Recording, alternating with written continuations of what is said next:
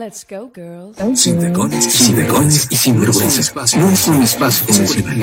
Es un colectivo de mujeres en un ambiente de complicidad y libertad, donde su religión es la su política la autenticidad y la el respeto, su bandera, sin tacones y sin vergüenza. 60 minutos de historias, actualidad, música e emprendimiento y mucho más.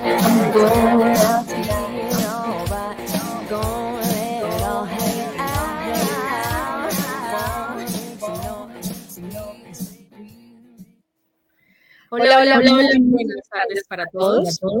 Eh, es un gusto saludarnos en Sin Tacones y Sinvergüenza, hoy jueves 28 de abril del año 2022. Estamos aquí cumpliendo esta cita que tenemos con todos ustedes en Sin Tacones y Sinvergüenza. Siempre aquí muy contentas de tener temas muy interesantes e invitadas e invitados maravillosos para todos los que nos acompañan y nos ven a través de las plataformas eh, de Facebook y también a través del Anzuelo Medios, que es nuestra emisora aliada. También para quienes nos escuchan luego a través de las diferentes plataformas de audio, como lo son Spotify, Apple Podcast, Google Podcast y demás plataformas por donde tenemos nuestros podcasts y nos pueden escuchar cuantas veces lo quieran. Para quienes no me conocen, soy Jenny Rincón y siempre me encuentro acompañada de mi amiga Carolina. Hola, Caro, buenas tardes. Hola, Jenny, buenas tardes. Un saludo enorme para todas las personas que en estos momentos ya se encuentran conectadas a través del Facebook Live de Sin Tacones y Sinvergüenza.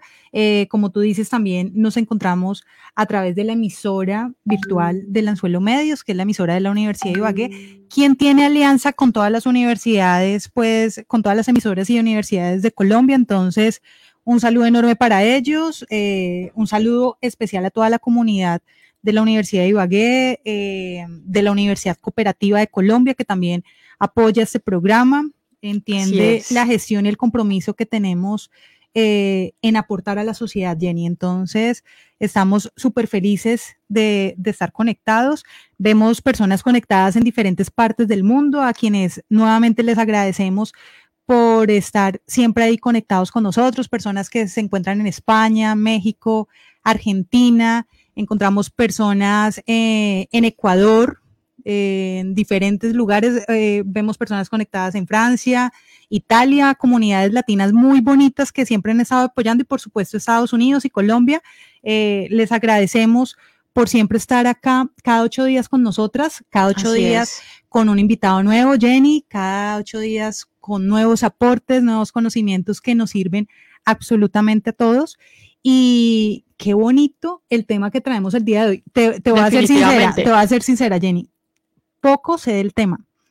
Poco sé del tema y te voy a decir por qué poco sé del tema, porque creo que eh, nuestra cultura nos ha, nos ha enseñado que hay una forma correcta de disciplinar o de corregir a los niños y, pues creo que en últimas tampoco es que sea culpa, culpa nuestra, ¿no? Porque culturalmente y socialmente nos tenemos una estructura pues de, pautas de crianza, de educación que creemos que es la, la conveniente, la que quizás le sirvió a nuestros abuelos, Jenny, a nuestros papás. Y pues a veces terminamos repitiendo conductas que creemos que sirven y, y, pues que así es. Y, que así debe ser. Y que así es y así debe ser. Y pues hoy venimos con una invitada que siempre decimos nosotras que nuestras invitadas son de lujo, pero sí, eh, tenemos la fortuna, tenemos la fortuna de, traer a los mejores para hablar de, de, diferentes temas, Jenny. Así es, y el tema, pues para quienes quizás han estado hoy escuchando, pero no, no saben o no han visto quizás nuestras redes sociales, vamos a estar hablando sobre disciplina positiva. Sí, de cómo podemos criar a nuestros hijos o cómo podemos hacer ese acompañamiento quizás con esas personitas que están ahí creciendo y que obviamente están como una esponjita absorbiendo todo lo que ven y lo que escuchan de nosotros. Por eso es que tenemos que ser un muy buen ejemplo. Y lo que tú dices, Caro, es muy cierto. Creemos saber muchas cosas, creemos tener la razón y la última palabra eh, en, estos en estos temas de crianza, inclusive hasta las personas que no han tenido hijos, pero la verdad que para mí como mamá te puedo decir que es uno de los temas, creo yo que más complejos. Creo que es, uno de los temas donde más retos uno tiene, donde uno quizás más aprende y donde uno casi que se enfrenta a muchas cosas que nunca pensó enfrentarse. Entonces, pues nada, como lo dice Caro, tenemos una invitada maravillosa y pues para que podamos empezar de una vez con ella, porque yo sé que hay muchas personas que tienen ahí preguntas, nos dejaron algunas también por Instagram, pues vamos a presentarla de una vez y para que podamos ahí aprovechar el tiempo que tenemos en Sin Tacones y Sin Vergüenza. Entonces vemos a presentar a nuestra invitada. Personajes de aquí y de allá, conversando temas de tu interés. En Sin Tacones y Sin Vergüenza, nuestros invitados.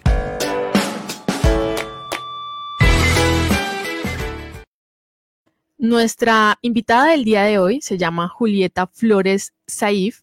Ella es, ay, permítame un segundito que se me escapó por aquí. Ella es licenciada en pedagogía, es especialista en desarrollo de habilidades del pensamiento, es coach de vida, educadora certificada de padres en, en, disciplina positiva y tiene más de 25 años de experiencia en todas las áreas educativas. Por eso está hoy con nosotras para hablar de este tema tan bonito y tan interesante que es el tema de la disciplina positiva. Julieta, bienvenida a Sin Tacones y Sinvergüenza. Qué gusto tenerte con nosotros. ¿Cómo están, Caro y Jen? Estaba escuchándolas y realmente es para mí un honor estar con ustedes. Qué alegría estar hasta Colombia, que es tan bonita. Me encanta su país y desde México con mucho amor para allá. Qué, Qué bueno, Julia.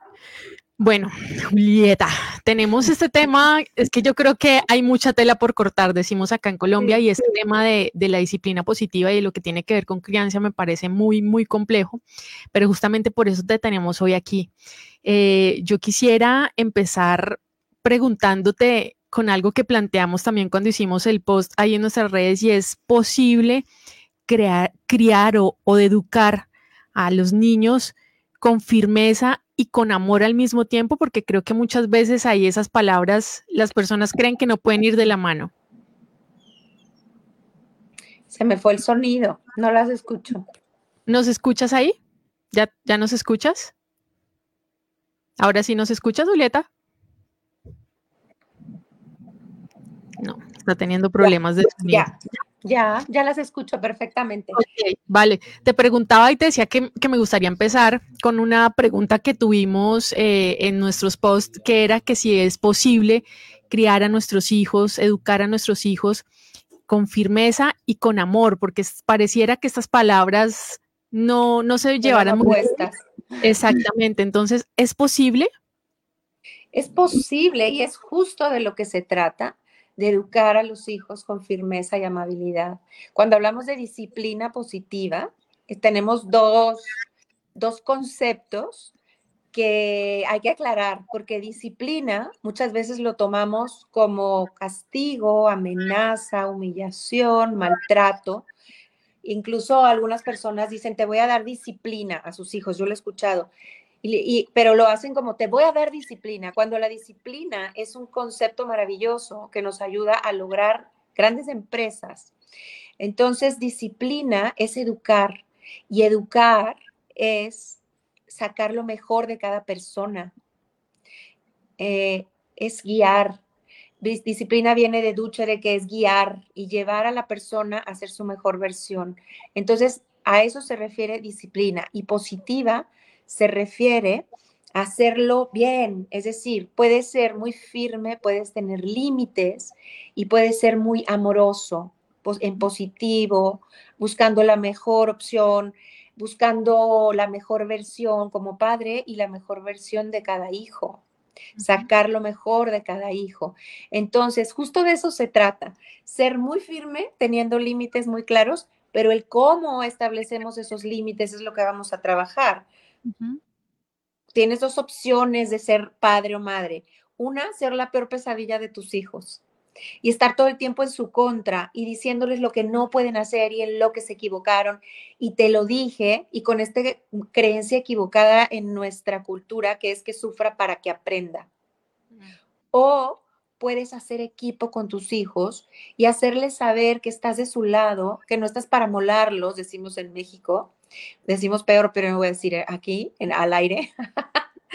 Acuérdate que, no estás para molar. no estás para molarlos, estás para ayudarlos y cuentan contigo.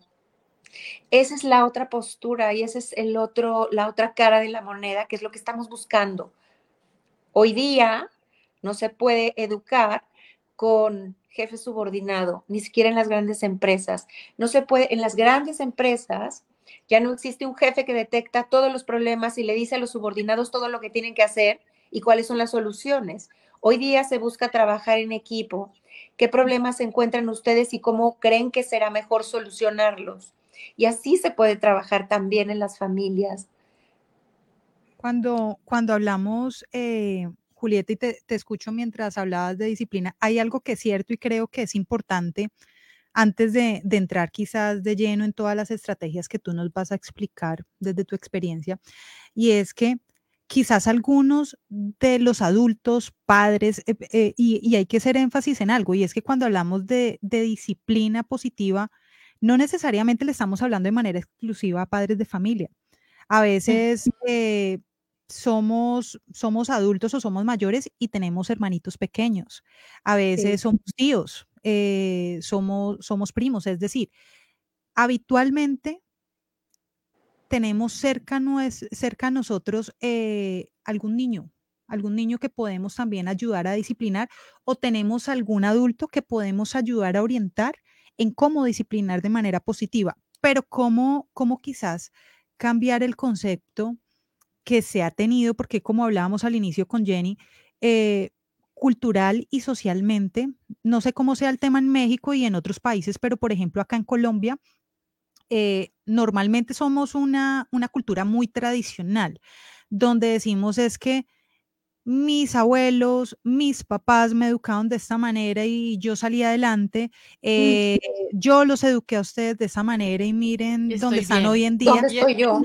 Y, y exacto, y no significa eh, en- entrar en juicios de, de papá, mamá, hiciste mal esto, pero es entrar también a corregir quizás algunos conceptos que de generación en generación han ido pasando y hemos creído que está bien y que quizás no está eh, tan, tan, tan, tan normal o, o- o tan bien como creíamos. Entonces, tú decías algo que es cierto y es que normalmente cuando hablamos de disciplina, lo asociamos con corrección, lo asociamos co- quizás con algo de maltrato y cuando hablo de maltrato no estoy hablando de necesariamente que cogen al niño y le pegan pues contra el mundo, pero siempre, siempre estamos pensando, ah, disciplina, correa, disciplina, eh, la chancla, disciplina, la palmada, eh, disciplina esto. Yo soy de las que, y tengo que aceptarlo, eh, Julieta, y, y, y si, y si tengo que ser condenada, pues, pues me condenan, pero yo soy de las que he dicho, yo soy de las que usualmente he dicho, yo considero que en ocasiones a un niño si hay que darle una palmada, yo digo, yo no le veo rollo porque pues si tiene que, que- si tiene que recibir esa palmada, se le da. Pero desde la disciplina positiva, desde lo que yo veo y escucho en ti, empiezo ya como a reestructurar ese concepto que tengo, cómo hacer que esas personas que nos están escuchando en este momento entiendan de manera sencilla un concepto de disciplina para después ya poder abordar como esas estrategias y esas alternativas que tú nos, nos ofreces desde tu experiencia.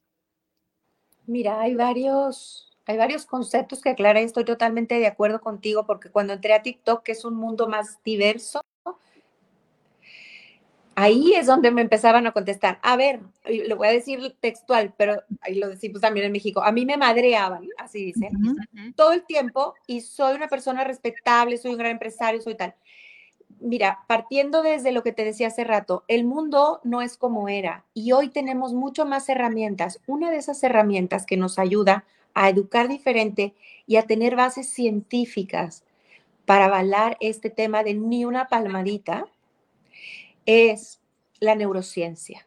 La neurociencia ya nos deja ver el daño que hay en el cerebro a las personas maltratadas. No estoy hablando solamente de maltrato físico, porque del maltrato físico se generan creencias y ese es maltrato psicológico. Es decir, es que es raro este tener que explicarlo porque yo ya lo entendí y pensaba exactamente igual que tú, una palmadita tiempo vale. Y ahora digo, quiero regresar el tiempo porque dije esto, pero si no es buen trato, es maltrato. Y una palmadita no es un buen trato, porque a ti no te gustaría que tu novio, tu compañero de vida, tu esposo o tu mejor amiga te diera una palmadita para que aprendas. Entonces, te, voy a decir esto. Fíjate cómo, qué poderoso es esto. A mí me movió a las lágrimas. En la mañana estás con tu hijo, te saca de quicio, decimos aquí. acá también. Te, saca de tus casillas y, entonces le das una palmadita porque ya estuvo bueno. Por, ya, ya estuvo bueno. Y, y luego, en la noche, que ya lo vas a acostar, le dices, yo te amo más que a nada en el mundo. Y yo no voy a permitir que nadie te haga daño. Puedes confiar en mí.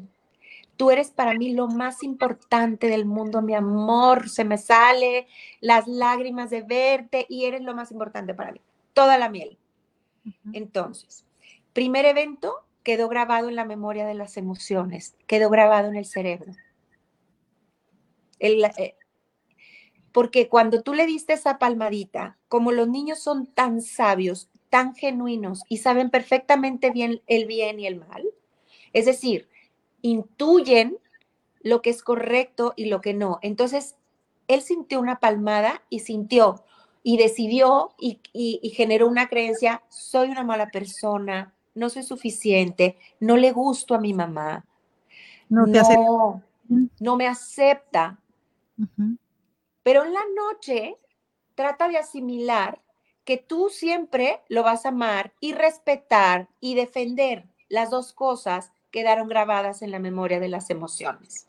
Cuando esa niña crezca y llegue un sujeto y lo, la golpee para que aprenda, entonces ella estará creyendo que eso vale. Quien me ama me puede golpear para que aprenda.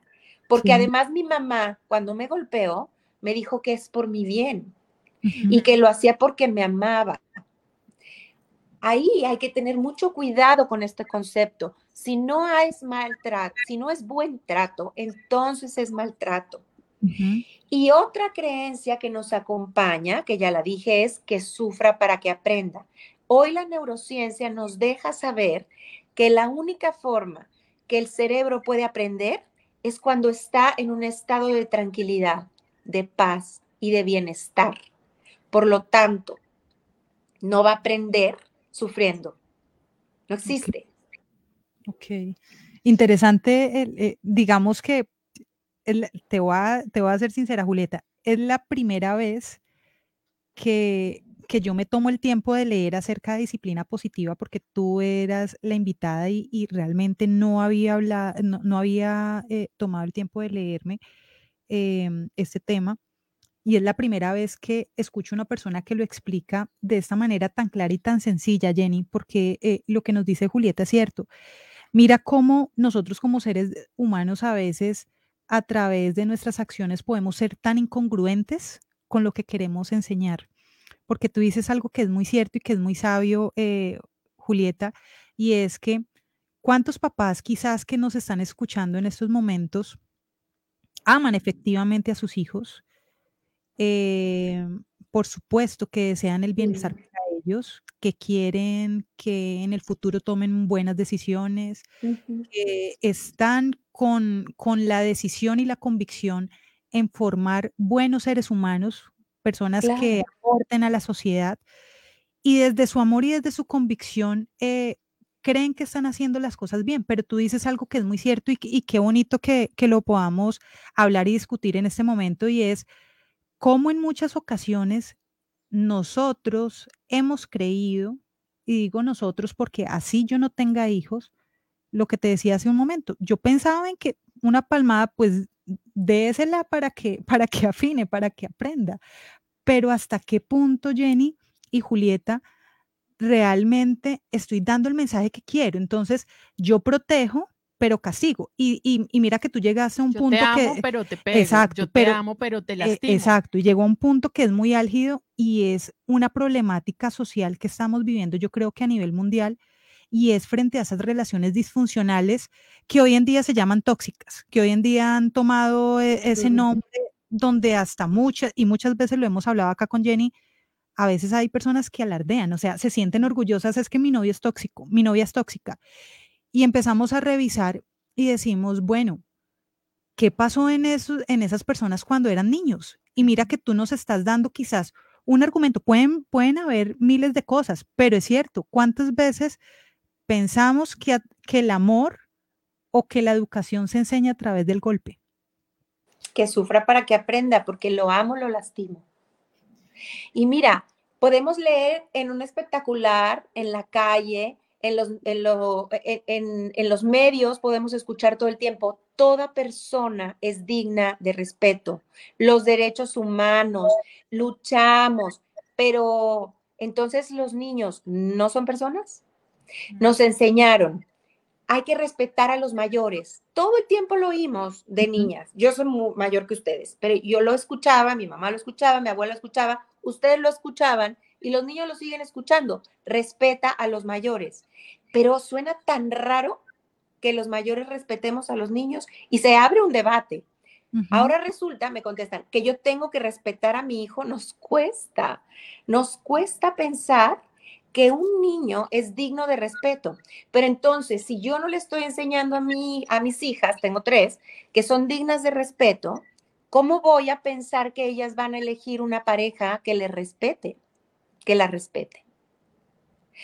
Y pensamos que educar es señalar el error y decir, te dije, te lo dije, no hiciste las cosas como yo te dije. Y no estábamos viendo, ahora lo que nos sugiere la disciplina positiva es aprovecha los errores como oportunidades para aprender. Eso es hacer equipo también con los hijos. ¿Te equivocaste? Ven, revisemos. ¿Cómo puedo ayudarte sin resolverte? ¿Cómo puedo ayudarte a desarrollar todas las capacidades? Porque si entiendo que los niños que se sienten bien se portan bien y que los niños que se portan peor son los que más amor necesitan o los niños que más amor necesitan lo piden de las peores formas, entonces tendré que ir más allá de los comportamientos. ¿Qué me está queriendo decir mis hijos con esto? Antes nos íbamos a reparar la conducta y hoy nos vamos a qué me está queriendo decir, qué hay más allá de la mentira, qué hay más allá del llamar la atención de esa manera negativa? ¿Qué hay más allá de que está reprobando? ¿Qué hay más allá de que está llegando más tarde de lo que yo le dije? De que está peleando a su hermano, de que está rompiendo las cosas. ¿Por qué necesita atención? ¿Qué tengo que hacer yo? Y por eso yo me dedico a trabajar con los padres y no con los hijos, porque los hijos están muy bien. Los que tenemos que modificar somos nosotros. Nosotros tenemos que cambiar ciertas cosas para poder modelar aquello que queremos enseñar. Porque los niños aprenden mucho más de lo que ven que de lo que escuchan. Los niños y los adolescentes. ¿Por qué se revelan los adolescentes? ¿Por qué te dicen, no me digas eso, no te creo? Porque no estamos modelando las conductas que queremos que tengan. Le decimos, me tratas con respeto y te callas y no me grites. Y un adolescente sensato e inteligente te dice, ¿cómo? ¿Como tú lo estás haciendo? Sí, sí, sí. ¿De qué estás hablando? ¿Me estás diciendo que te respete y no te grite, faltándome el respeto y gritándome? Realmente son muy genuinos. Y nosotros adultos somos los que estamos muy heridos y tenemos que, que modificar y que conductas y que sanar porque me dicen, yo estoy muy sano, yo estoy perfecto y sí golpeo a mis hijos. Qué incongruente. No, y que no y, y, y, además lo que decíamos hace un momento, eh, tampoco es que se sientan mal las personas que quizás nos han escuchado y tuvieron una manera de, educar, de criar a sus hijos. O que posiblemente aún la tengan. Que, que, la tengan y que, y que digan, pero es que esto fue lo que aprendí, esto me sirvió en mí. O sea, el tema acá no es entrar a juzgarnos ni sentirnos más o menos por lo que hemos hecho, pero sí entender un poquito cómo a través de esas dinámicas, a través de esas acciones, Jenny y Julieta, eh, podemos generar unas consecuencias que quizás no dimensionamos en el momento. Porque Julieta dice algo que es cierto y es que cuando, y a mí me pasa, o sea, yo voy en la calle y veo, por ejemplo, un niño que se revuelca y hace rabieta, o sea, a mí me provoca como, no sé. Em, Sí, en serio. Y yo digo, Dios mío, o sea, e, esa mamá y ese papá, ¿qué pasa? Pero mira que tú dices algo que es muy cierto y es algo que nosotros como adultos debemos pensar y es que, ¿qué hay detrás de esa emoción y de esa acción de ese niño? O sea, un niño que está haciendo rabieta necesariamente está expresando una necesidad. El tema es que no la está expresando de la manera adecuada. ¿Qué vamos a hacer nosotros como adultos para enseñarle a expresar eso que necesita, eso que quiere? Claro. correcta, Jenny. Muy posiblemente también porque en, las veces que hemos tenido la oportunidad de mostrarles cómo se hace, nosotros tampoco lo hemos sabido hacer. Entonces, nos quejamos porque ellos tampoco saben pero no nos vemos a nosotros porque creemos que somos los grandes, que somos los mayores y que siempre tenemos la razón y que siempre hacemos todo bien. Julieta, yo, Caro acaba de tocar un tema que además fue uno como de los que más preguntaron eh, por Instagram de, las rabietas. Las rabietas. Cuando uno ve un niño así o cuando pues yo puedo decir que mis hijas, gracias a Dios, nunca me hicieron así una pataleta. No, era, no eran esas, esas niñas así como de pataletas pero, pero sí se da mucho en los niños. o sea, creo que eso es muy común. Entonces, sería mejor preguntarte qué se puede hacer en esos casos, eh, viéndolo desde el punto de vista de la disciplina positiva, porque normalmente, claro, cuando un niño se tira al piso y llora y empieza con esa pataleta, pues uno realmente dice, Dios mío, ¿qué hago? Todo el mundo me está mirando, lo cojo duro, lo cojo pasito. Realmente es, tanta la presión en ese momento que uno no sabe qué hacer y yo creo que lo que tenemos y debemos procurar es como por dejar algunas herramientas de, de esas que nos pueda dar la disciplina positiva, por ejemplo, en un caso de estos con nuestros niños, que es muy común.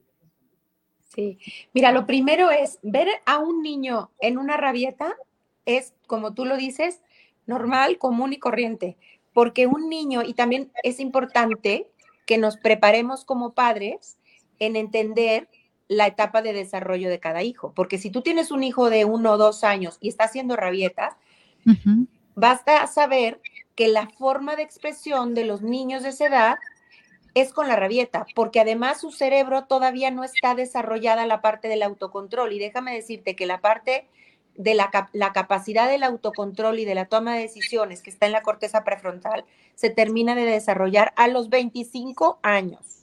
Hoy lo sabemos con la neurociencia. ¿Cómo podemos pretender que un niño de uno o dos años pueda tener autocontrol? No es que no quiera, es que no puede. Y nosotros partimos de la premisa de no se quiere portar bien. No es que no quiera, es que no puede. Y tú le vas a enseñar las habilidades necesarias. Ver a un niño en rabieta es normal, pero ver a un adulto en rabieta eso es porque su hijo está en rabieta, eso sí es una cosa rarísima, pero no, no es tan raro, es muy común. Sí. Es muy común ver a una mamá enrabietada porque su hijo de dos años está en rabieta. Entonces, por eso tenemos que empezar, y uno de mis lemas es todo empieza en ti. Por eso tenemos que empezar a educarnos en inteligencia emocional nosotros y también saber conceptos básicos del desarrollo de los niños, de la etapa de desarrollo en la que están. Un niño de uno o dos años no es capaz de decir, me siento profundamente frustrado por la situación que acabamos de pasar. O simplemente decir, estoy frustrado porque todavía no conoce esa palabra o no ha entendido el concepto. Entonces se tira al piso.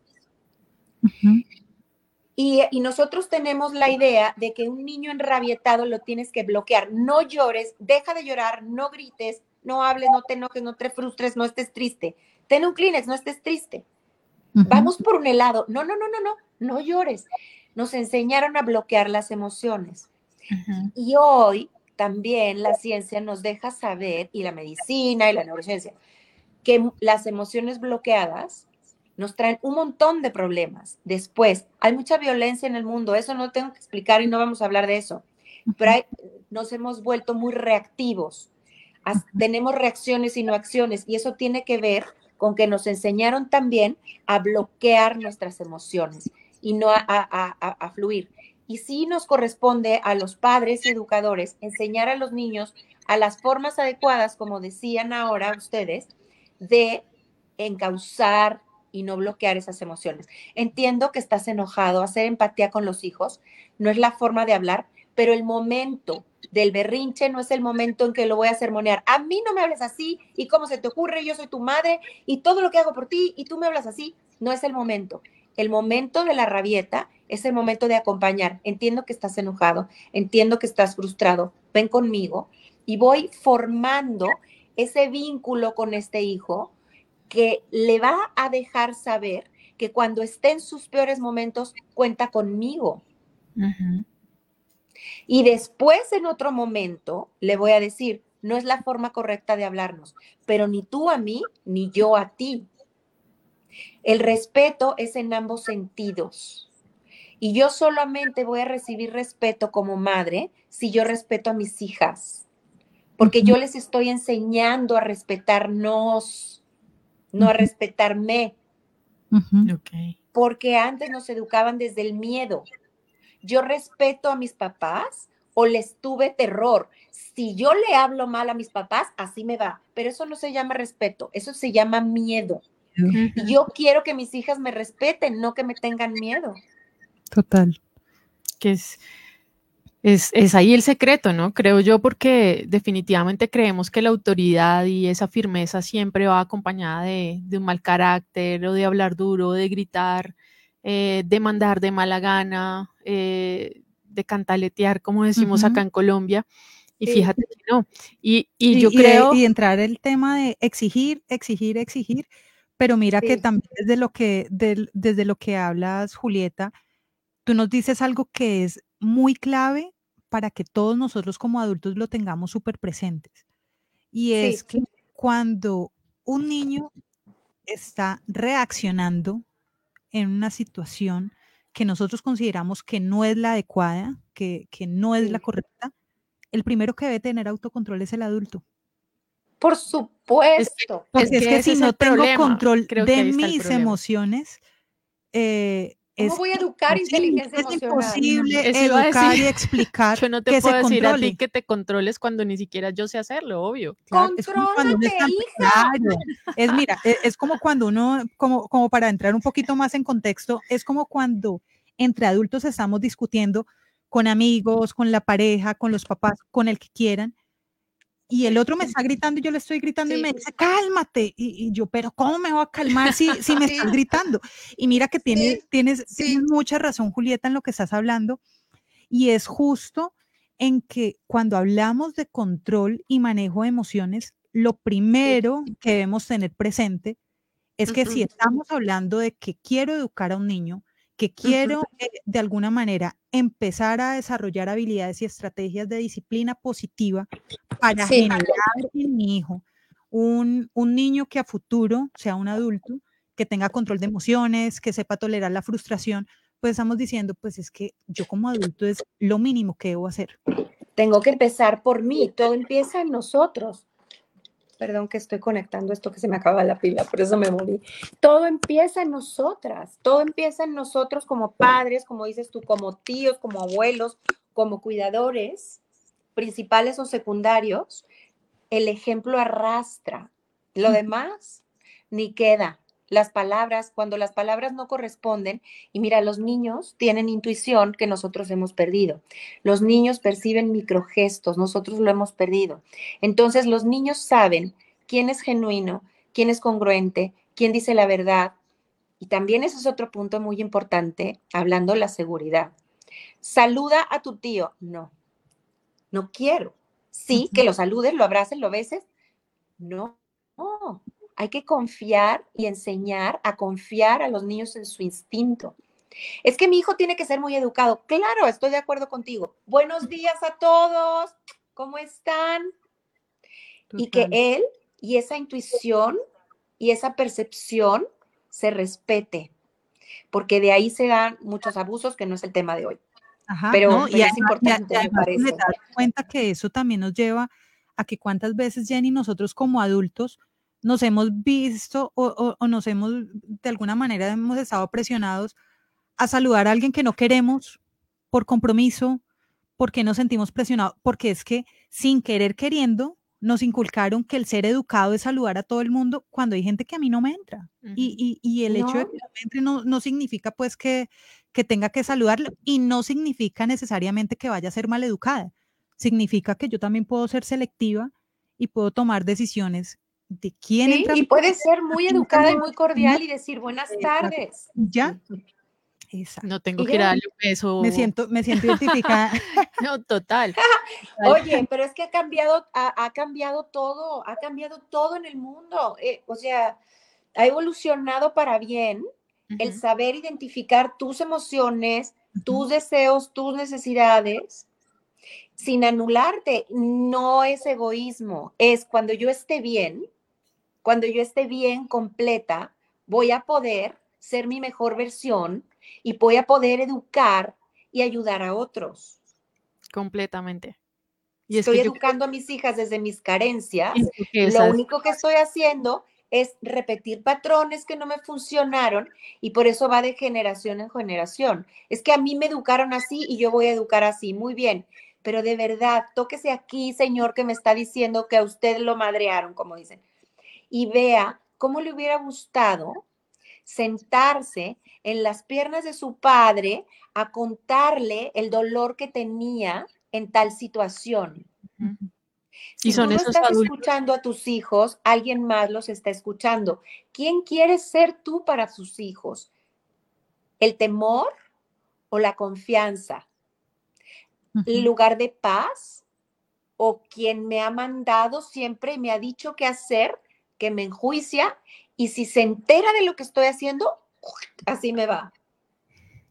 o háblele a mi mamá porque estoy en un problema que yo creo que también eso es lo que refleja eh, mucho Julieta, a pesar de que dicen que, están perfectamente después de haber sido criados o después de que fuimos criados, porque puedo decir que quizás fuimos criados en esa, en esa cultura más, bueno, diferente, digamos que diferente, porque quizás en ese momento no había las herramientas y no, no estaba este tema como tan ay, no sé, como no se le daba quizás la importancia que, se le está dando quizás ahora un poco más, porque no voy a decir que es que se le da a todo el mundo o que está completamente lleno el campo, pero por lo menos ahora se hablan de estos temas y, y son esos adultos que en ese momento eran niños o que éramos niños en ese momento y que traemos a este momento inseguridades y que nos las damos de duros y de fuertes, pero no sabemos expresar, expresar nuestras emociones ni siquiera con nuestros propios hijos, a veces sabemos cómo hablarles, cómo decirles un te amo, pedirles un abrazo, nos morimos de ganas porque nos abracen, pero no sabemos ni siquiera cómo, pedir un abrazo.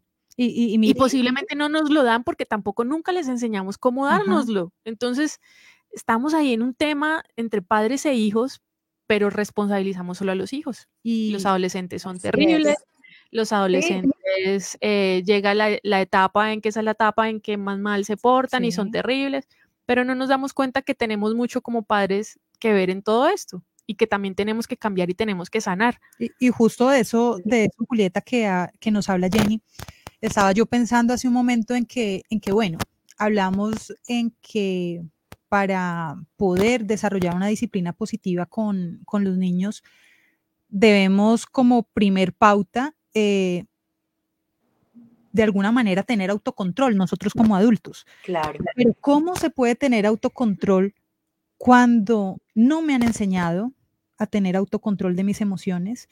Cuando desde mi educación, desde mi crianza, eh, mis papás, mis abuelos, las personas que, me educaron, eh, siempre me estaban diciendo de que es que usted no aprende si no le doy es que, es que si, si yo no le grito, usted no hace las cosas. Cuando vengo ya como, como tú decías, vengo ya como con ese chipcito en que así funcionaba en mi casa y vuelvo, y vuelvo y repito para las personas que nos están escuchando, acá el tema no es, no es enjuiciar a alguien, porque no estamos condenando. No, no sabían hacerlo de otra forma, nos educaron desde el amor. Y, y, lo hicieron, y desde el amor trataron de hacer lo que era viable y lo que podían en su momento. Pero estamos intentando desde lo que conocemos, desde la neurociencia, desde tu experiencia, Julieta, aprender a hacer las cosas de una mejor manera.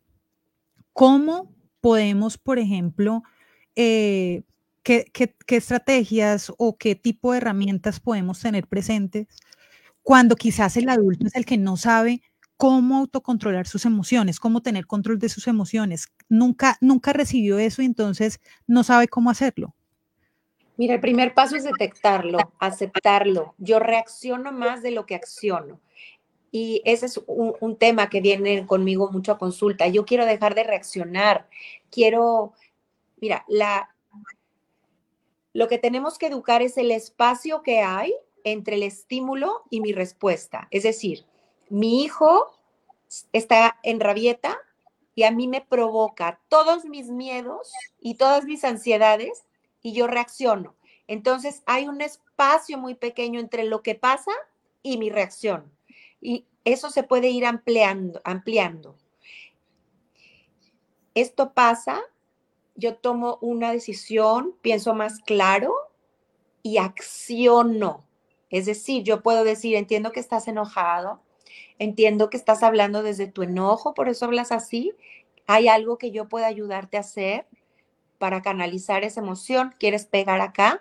Detengo la mano, no me puedes pegar a mí pongo un límite, pero no puedo decir, a mí no me pegas, sino decir, no puedo permitir que me pegues, pero exprésate conmigo. Dime qué pasa, cómo puedo ayudarte, qué hay de... Estoy preguntando, ¿qué está queriendo decir? Por un lado, ¿qué me está queriendo decir si estoy hablando de un niño mayor, un poco mayor? O entiendo que es un bebé y que yo puedo acogerlo en su e irle ayudando a darle nombre a sus emociones. ¿Qué podemos hacer los mayores? Me preguntabas. Primero detectarlo y aceptarlo. Yo sí reacciono. Yo sí me estoy peleando con las personas en la calle. ¿Por qué se mete en la fila? Se me metió, me hizo, me tornó, me ganó mi lugar. Ni se dio cuenta. Y tú te acabaste el hígado porque te, te ganó el lugar en el estacionamiento. Y el señor ni se entera y tú duras todo el rato del supermercado pero mira, me está viendo, me está siguiendo seguro, se va a meter también en la fila de pagar. El señor ni te fuma, ni sabe cómo te llamas, ni sabe que te ganó el lugar.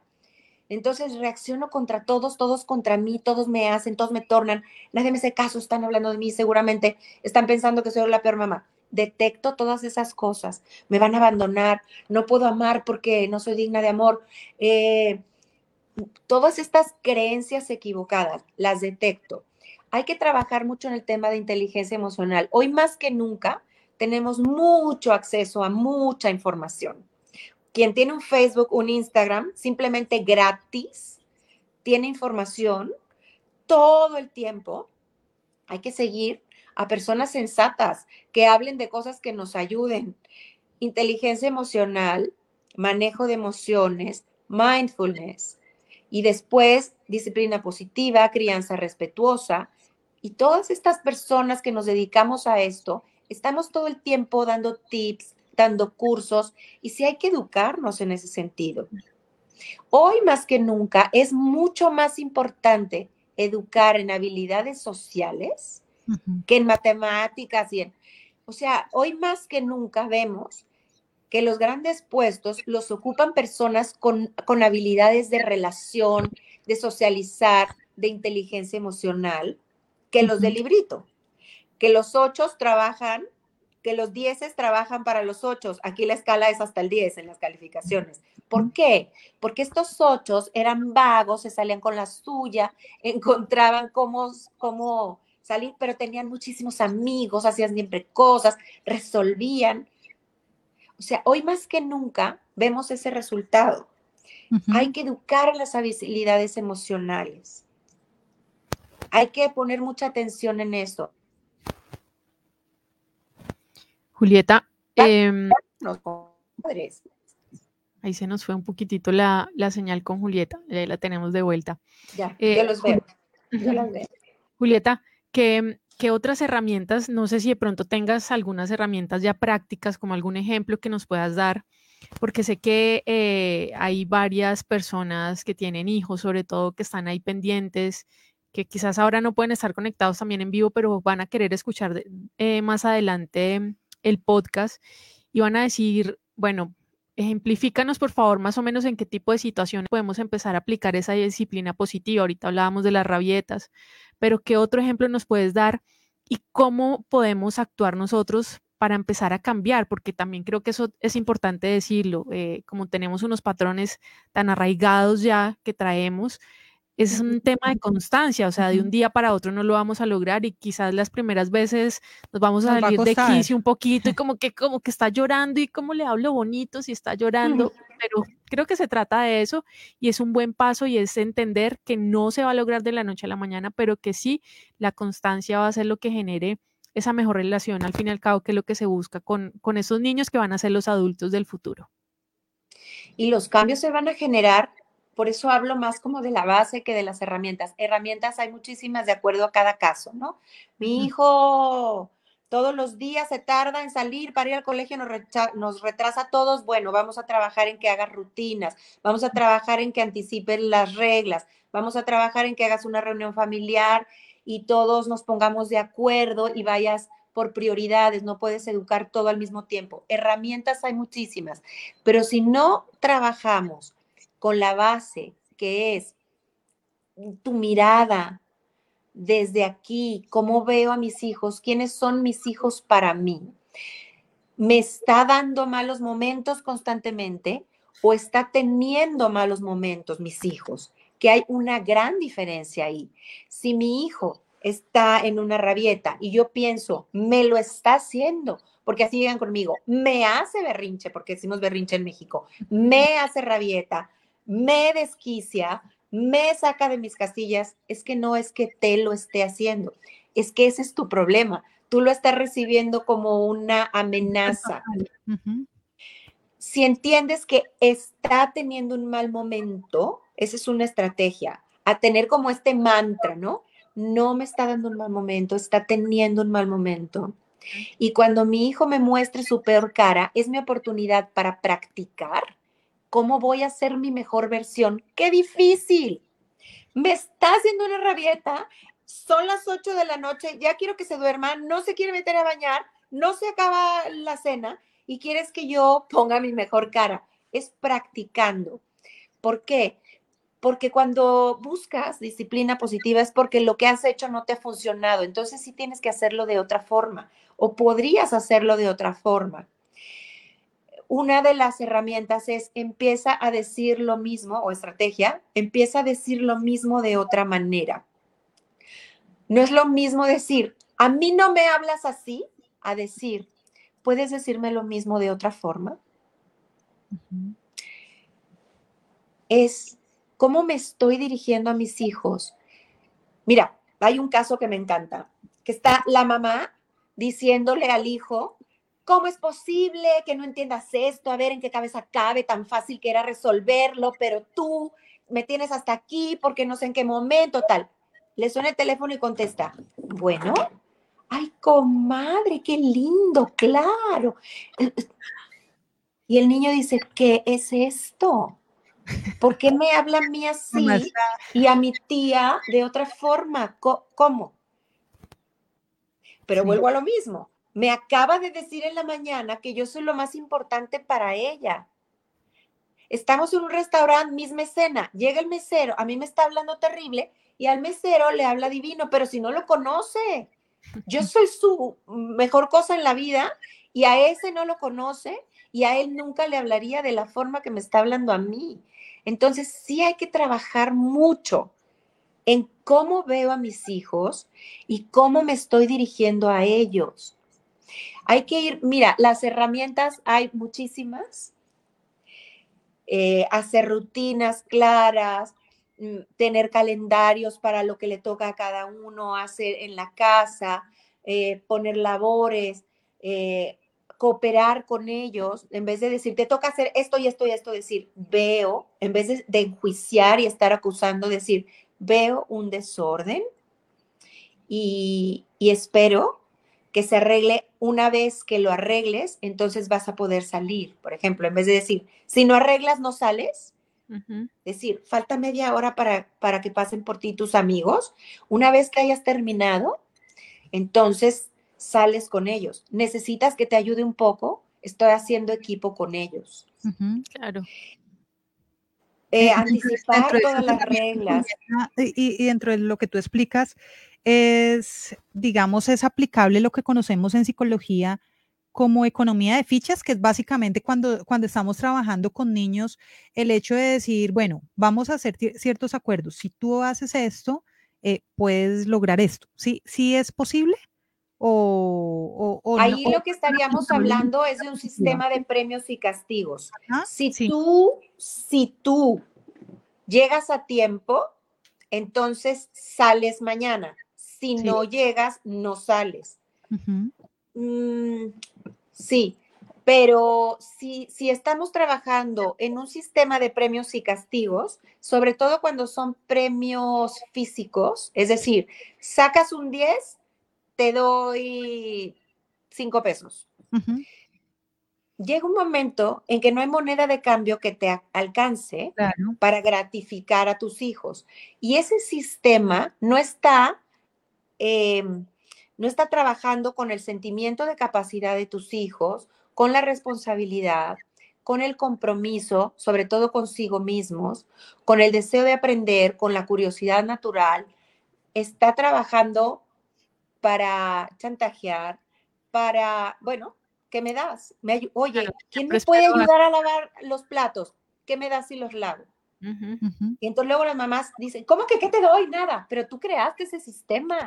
Y, por eso justo te, hacía, justo te hacía esa pregunta, porque sabemos que desde psicología es algo que en algunas ocasiones eh, se usa o se recomienda en los papás, pero es justo lo que no estamos buscando en disciplina positiva, porque estamos eh, buscando generar control de emociones, responsabilidad, compromiso, casi que de manera autónoma y además desde el buen ejemplo, desde el buen modelo. Entonces, justo por eso hacía esa pregunta, porque sé que a veces nos vamos a ese extremo. No, mi manera de controlar a mi hijo es que eh, si tú ganas el año, eh, tienes el iPad que necesitas. Si tú haces esto, tienes la patineta eléctrica. Y en últimas se vuelve un tema en que todo gira alrededor de lo material y volvemos a lo mismo. Ahora, ¿qué va a pasar si este niño no puede ganar el año porque no tiene las habilidades necesarias? Los niños se portan bien si pueden, no si quieren. Logran los objetivos si pueden, no si quieren. ¿Qué pasa si no gana el año? Qué decepción, tanto que hacemos por ti y tú no lo ganaste. Y además no tienes iPad y no vas a las vacaciones. Por flojo te quedaste. ¿En qué momento yo me dediqué a ver qué habilidades necesitaba mi hijo para ganar ese año? ¿Qué tal si no es que no quiera sumar, es que no puede? Porque le faltan habilidades. Es que después acabamos detectando que tenía cierta incapacidad que era muy fácil en terapia de sacarlo adelante. Pero este niño vivió castigado. Yo, yo trabajé en colegios mucho tiempo y estaban los mismos niños todo el tiempo fuera del salón por malportados. Ese sistema no funciona. Después de muchos años nos dimos cuenta ese sistema no funciona, porque ¿qué creencias está generando este niño? Soy una mala persona, no sirvo para nada, todos piensan que no puedo entender, soy tonto, ah, no puedo, no puedo. Además, a evadir, ¿no? Porque entonces si no me gusta la clase, pues me, porto mal, me sacan y logro mi objetivo. porque, también nosotros también cuando fuimos niños o, los niños son muy manipuladores y, son muy astutos en ese sentido, ¿no? En que yo quiero mirar a ver qué logro. Sí, pero no son manipuladores porque no son capaces, de acuerdo a la edad, de confabular una manipulación, sino que ellos se encuentran como, muchas veces como mecanismo de defensa, con la tristeza que cargan y esas etiquetas que les hemos puesto, cómo yo puedo salir adelante para no estar tan triste. Adler, que es la base de la disciplina positiva, se dio cuenta de que los niños que se portan mal son niños muy desanimados. Todos hemos conocido una oveja negra de la familia. Esos tíos, primos, abuelos que decían, éramos siete hermanos y yo era la oveja negra de la familia. Es que se lo creyó porque toda la vida le dijeron, niño malo, mal portado, siempre haces todo mal. Entonces dijo, yo soy la oveja negra. Los que acabaron en la cárcel, metidos en todos los líos, porque tenían una etiqueta. Cuidado, hay que ver qué habilidades. Este niño no es que no pueda, es que le falta desarrollar tolerancia a la frustración, capacidad de, de resolución de problemas, flexibilidad. Y yo voy a hacer equipo con este hijo para ver qué te falta, en qué te ayudo, cómo te puedo apoyar. Sí, total.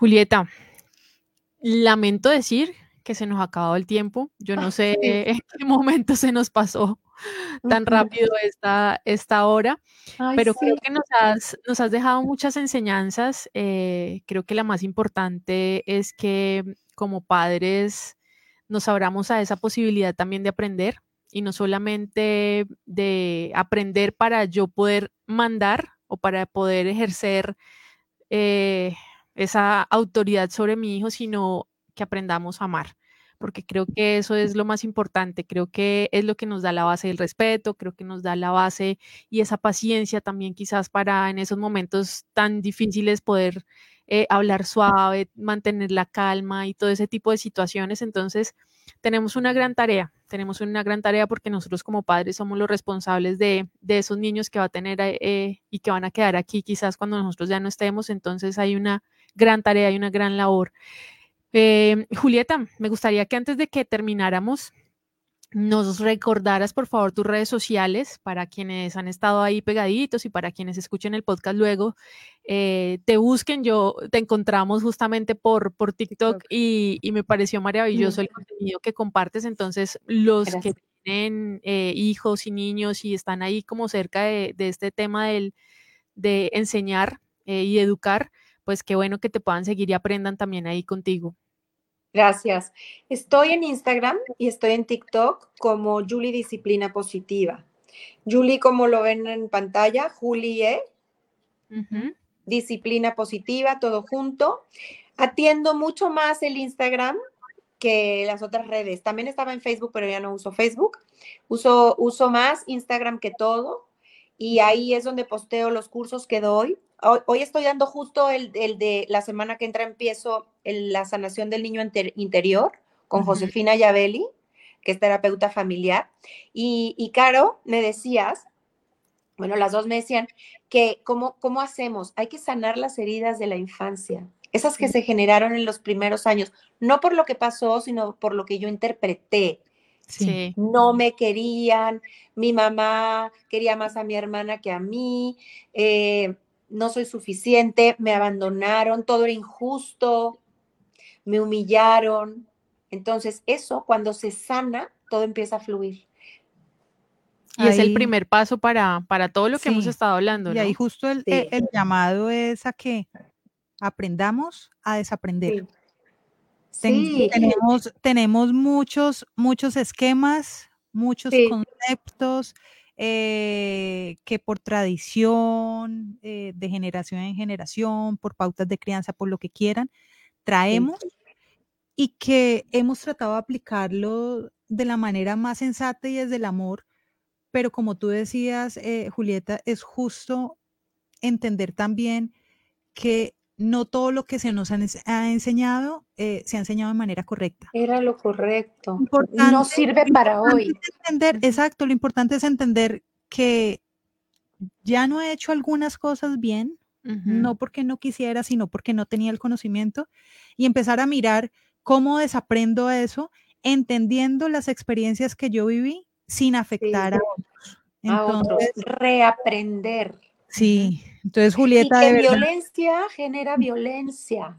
Total, Y observemos alrededor. Violencia genera violencia. A nivel mundial, y paz genera paz. Total, total. Eh, creo que nos quedamos cortas realmente con el tema. Eh, Julieta, mil, mil gracias por tu tiempo, gracias por tu conocimiento, gracias por, por enseñarnos y acercarnos a la disciplina positiva.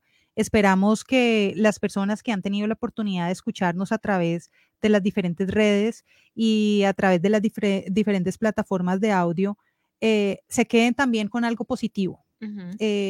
puedan la idea. evaluar, puedan mirar qué, cambios eh, pueden ejercer. Que no se sientan, que no se sientan atacados, y, por eso lo, y por eso creo que desde el inicio lo hemos dicho, o sea, la intención acá nunca es señalar ni juzgar, porque creo que todos nos hemos equivocado en algún momento y arranqué yo poniéndome pues como ejemplo. Yo decía, pégale la palma. Yo, yo, yo por eso me estoy dedicando a esto, porque yo también lo creía y veo el resultado. Y yo, decía, yo decía, a mí no me hubieran pegado, yo no estaría acá, pero hoy entendí que estoy acá por varias razones. Bueno, por varias pero razones. hicieron lo mejor que pudieron los padres desde el amor y no se trata de juzgarlos, se trata de ver qué puedo yo hacer mejor. Así es, y lo importante es eso, justo que, que, entendamos que hay personas expertas en diferentes temas, que podemos aplicarlos en nuestras vidas, que podemos replicar ese conocimiento de otras personas y hacer por lo menos de nuestro entorno y de nuestra, y de nuestra sociedad eh, un mejor espacio. Entonces, Julieta, nuevamente, mil y mil gracias. Esperamos que tengan las puertas súper abiertas acá en Sin Tacones y Sin Vergüenza. Cuando quieras, tú sabes que eres bienvenida y a todos los clientes sean súper invitados a que sigan a, Julieta. Así es. Julieta, mil gracias. Gracias. Adiós. Un abrazo. Bueno, muchas gracias a todos los que han estado conectados. Se nos acabó el tiempo así muy, muy rápido. Eh, gracias por siempre estar ahí acompañándonos. Gracias a quienes nos escuchan a través de nuestros podcasts. Voy a saludar a algunas personas que estuvieron por acá saludándonos, a Ángela, Sandra Liliana Molina, Mauricio, Ingrid, Patti, Carlos, todas las personas que han estado pendientes, mil y mil gracias. No queda más sino decirles que dentro de ocho días también tenemos un programa muy, muy interesante, o sea que no se lo pierdan. Un abrazo gigante para todos. Muchas gracias por siempre acompañarnos. Gracias. Nos vemos dentro de ocho. Adiós. Man, I feel like a woman. Sin tacones y sin vergüenza. Un espacio para ti. No te lo pierdas. Todos los jueves a las 5 de la tarde. Sin tacones y sin vergüenza.